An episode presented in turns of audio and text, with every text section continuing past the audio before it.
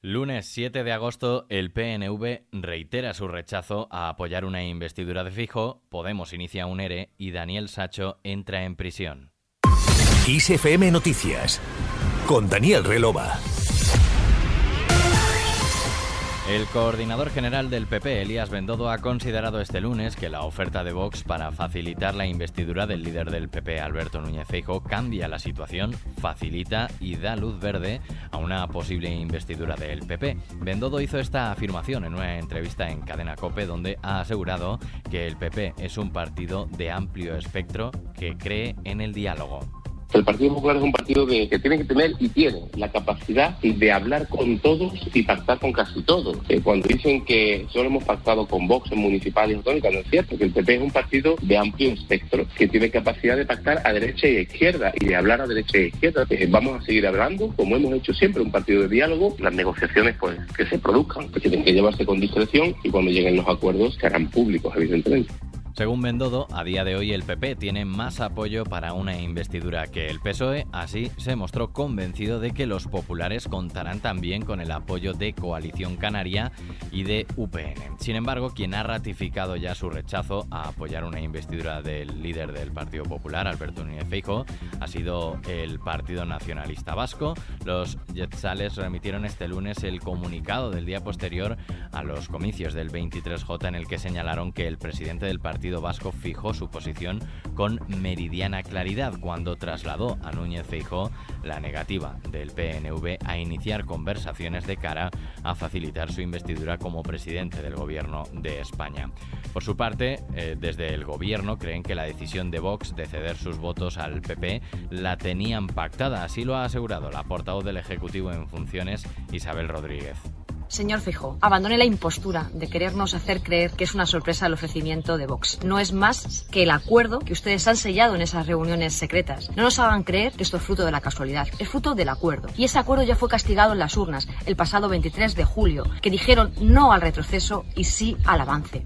Por otro lado, la Junta Electoral Central ha rechazado el recurso presentado por el Partido Socialista para que se revisaran todos los votos nulos de las elecciones generales en la Comunidad de Madrid.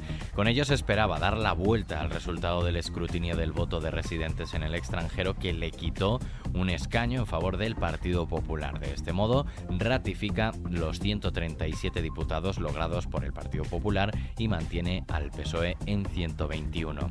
Y ERE en Podemos. La formación morada ha anunciado a sus trabajadores la apertura de un expediente de regulación de empleo por el que prevé el cierre de nueve de sus delegaciones territoriales y el despido de al menos la mitad de su plantilla. En una carta con fecha del día 24 de julio, enviada a sus empleados, según ha adelantado el periódico de España, Podemos asume que se enfrenta a un nuevo escenario tras las dos citas electorales de este año que, además de la pérdida de peso político, supone una importante reducción de ingresos. En clave internacional, la Comunidad Económica de Estados de África Occidental organizará este jueves una nueva cumbre extraordinaria sobre Níger con los jefes de Estado del bloque después de que su ultimátum para que los golpistas nigerinos se retiren venciese la pasada medianoche y con la posibilidad de acciones militares sobre la mesa.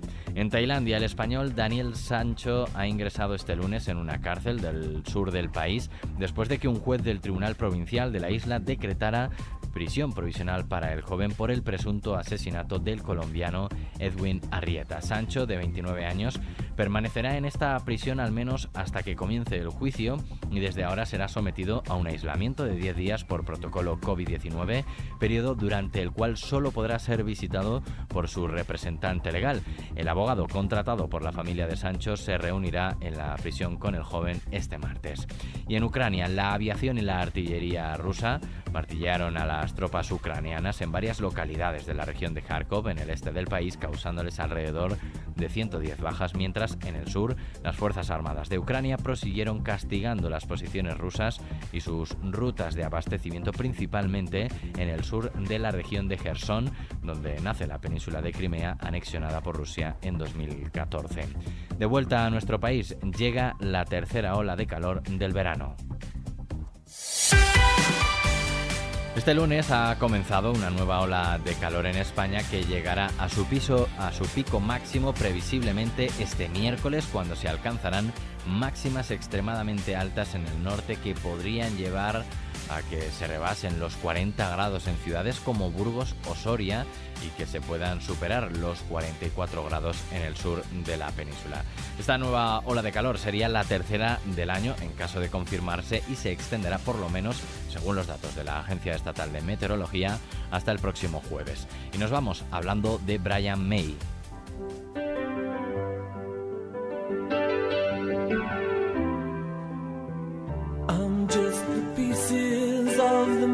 El guitarrista ha vuelto a pronunciarse sobre el cambio climático y los estragos que este está produciendo. Recordemos que May, además de músico, es astrofísico, por lo que tiene un gran respeto hacia la comunidad científica. El integrante de Queen ha reiterado en la necesidad de resolver cómo nos comportamos en nuestro propio planeta antes de aventurarnos en el espacio. Además, ha reivindicado la necesidad de actuar contra el cambio climático en una entrevista con Sky News. A juicio de May, el mundo necesita un gran cambio de filosofía en la forma en la que tratamos nuestro planeta. Con él terminamos este repaso a lo más destacado que nos deja este lunes 7 de agosto. La música y toda la información actualizada 24/7 sigue en XFM. Paula San Pablo ha estado en la realización de este podcast de XFM Noticias.